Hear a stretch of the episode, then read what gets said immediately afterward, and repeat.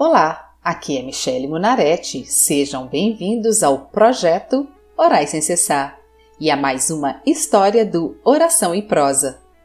Vamos orar e depois prosear. Senhor Deus, consagro em tuas mãos a minha capacidade de educar, ensinar e exortar o meu filho, porque tua palavra nos diz que sem ti nada podemos fazer. Ó oh Deus, eu admito que sou incapaz de moldar o caráter do meu filho se o Senhor não se fizer presente. Sou incapaz de torná-lo uma pessoa melhor apenas com os meus exemplos, porque sou falha. Por isso, Deus, entrego a vida do meu filho em tuas mãos e me comprometo contigo em ensiná-lo a andar em teus caminhos. Em nome de Jesus eu oro. Amém. O assunto da prosa de hoje é criação de filhos. Vou começar essa prosa lendo o livro de Lucas, capítulo 15, versículo 11, a famosa parábola do filho pródigo. Certo homem tinha dois filhos. O mais moço deles disse ao pai: Pai, dá-me a parte dos bens que me cabe. E ele lhes repartiu os haveres. Passados não muitos dias, o filho mais moço, ajuntando tudo o que era seu, partiu para uma terra distante e lá dissipou todos os seus bens, vivendo dissolutamente.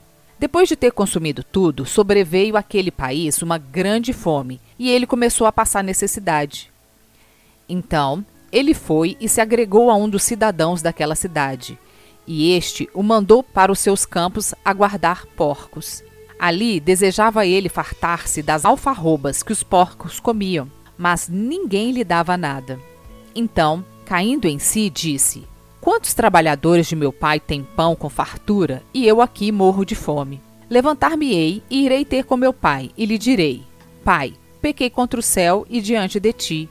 Já não sou digno de ser chamado teu filho. Trata-me como um dos teus trabalhadores. E levantando-se, foi para o seu pai.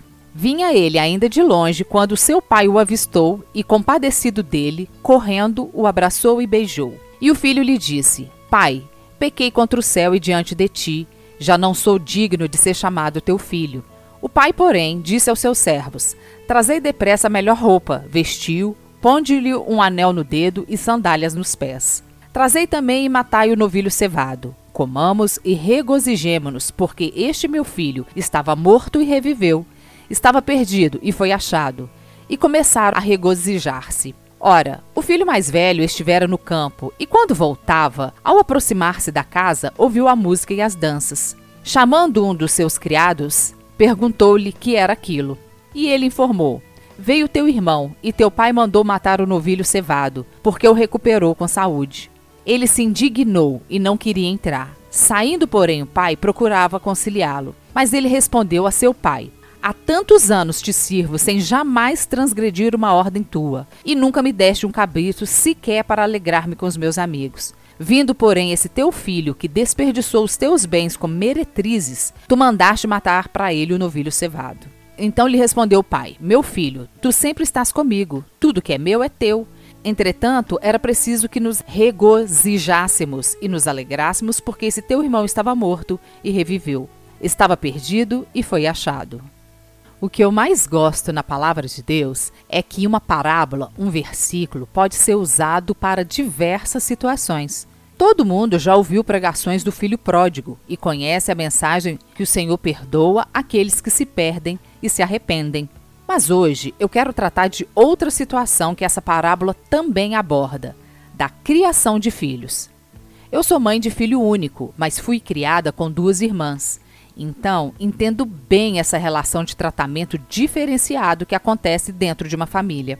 Nessa parábola, podemos perceber que o filho pródigo não era filho único. Ele tinha um irmão e que o comportamento dos dois era bem diferente. Primeiro, vamos entender o que significa pródigo. Pródigo é aquele que dissipa seus bens, que gasta mais do que o necessário, gastador, esbanjador, perdulário. Vamos falar da responsabilidade dos pais na educação, criação dos seus filhos, segundo a Bíblia. O versículo mais famoso sobre criação de filho, ao meu ver, é o de Provérbios 22, que diz: Instrua ao menino no caminho que deve andar, e até quando envelhecer não se desviará dele. Mas o problema que eu vejo é que os pais não sabem ou talvez não queiram lidar com situações diferentes.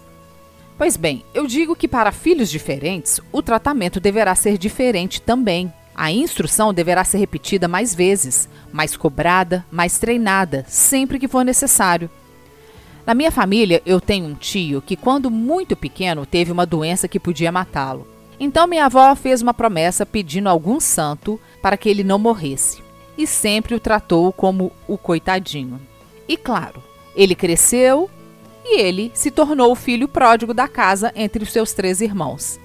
Existem casos que sempre ouvimos de filho que bate nos pais, e alguém sempre diz: é o único filho que faz isso, foram todos criados iguais. Mas aí é que está o erro. Primeiro, porque eu não acredito que tenha sido criado da mesma forma. Geralmente, o filho mais rebelde é o mais esperto também. Por acaso você já ouviu algum pai ou mãe dizer: Fulano é muito rebelde, mas é o mais carinhoso também? Sabe por quê? Porque o filho rebelde é quase sempre também o mais malandro. Ele sabe como derreter o coração dos seus pais. Então ele apronta e no outro dia abraça o pai ou a mãe, chora, pede desculpa, compra um presente, faz um serviço na casa para agradar o coração dos pais e assim, quem sabe, ficar livre do castigo. E quer saber? Na maioria das vezes consegue. Porque se os pais não forem duros o bastante, ele sempre vai aprontar e depois se safar. Porque quem tem o pai que trata com rédea curta, sabe que esse tipo de estratégia não funciona. A verdade é que as pessoas, os filhos, têm temperamentos diferentes. Por isso, cabem aos pais moldar o caráter dos filhos para que nenhum filho saia do caminho. E isso não é impossível. Na casa do meu marido, ele era o filho mais rebelde quando criança. Até de cima do telhado da escola, meu sogro já foi chamado para tirar o meu marido quando criança. E nem por isso meu marido deixou de se formar, aprendeu a trabalhar e nunca dependeu dos seus pais, porque dizem que o meu sogro era duro na queda. Os filhos podem até tentar se desviar do caminho, mas depende dos seus pais não deixar que isso aconteça. Bem, voltando ao filho que bate nos pais, primeiro quero dizer que eu não acredito que tenha sido criado da mesma forma. E segundo, se por acaso foi criado da mesma forma, aí também está o erro. Para filhos diferentes, o tratamento deverá ser diferente. Os pais não podem tratar da mesma maneira um filho que por si só é estudioso, responsável, e tratar igual outro que não estuda, que não cumpre com as suas tarefas. A palavra já diz que a vara e a repreensão dão sabedoria, mas o rapaz entregue a si mesmo envergonhará sua mãe. Por isso, quando a criança cresce, aquela que sempre foi mimada, sempre recebeu por tudo que queria, não recebia castigo quando aprontava, quando for adulto, fará a mesma coisa, só que agora com uma diferença. Essa pessoa não precisa apenas chorar para conseguir, fazer birra, deitar-se no chão. O filho adulto, o que ele não consegue, ele toma a força dos pais e, se preciso for, vai bater e até matar. Por hoje é só. Acompanhe mais um capítulo dessa história do Oração e Prosa e vamos juntos orar e pedir orientação ao Senhor na criação de nossos filhos. Sejam bem-vindos e acompanhem às segundas e quintas-feiras o projeto Orais sem cessar. Se você quer fazer um pedido de oração, ou ter acesso a todas as orações escritas e aos episódios gravados, siga a página do Projeto Orais Sem Cessar no Facebook ou entre no site www.projetoraissemcessar.com. Te vejo lá!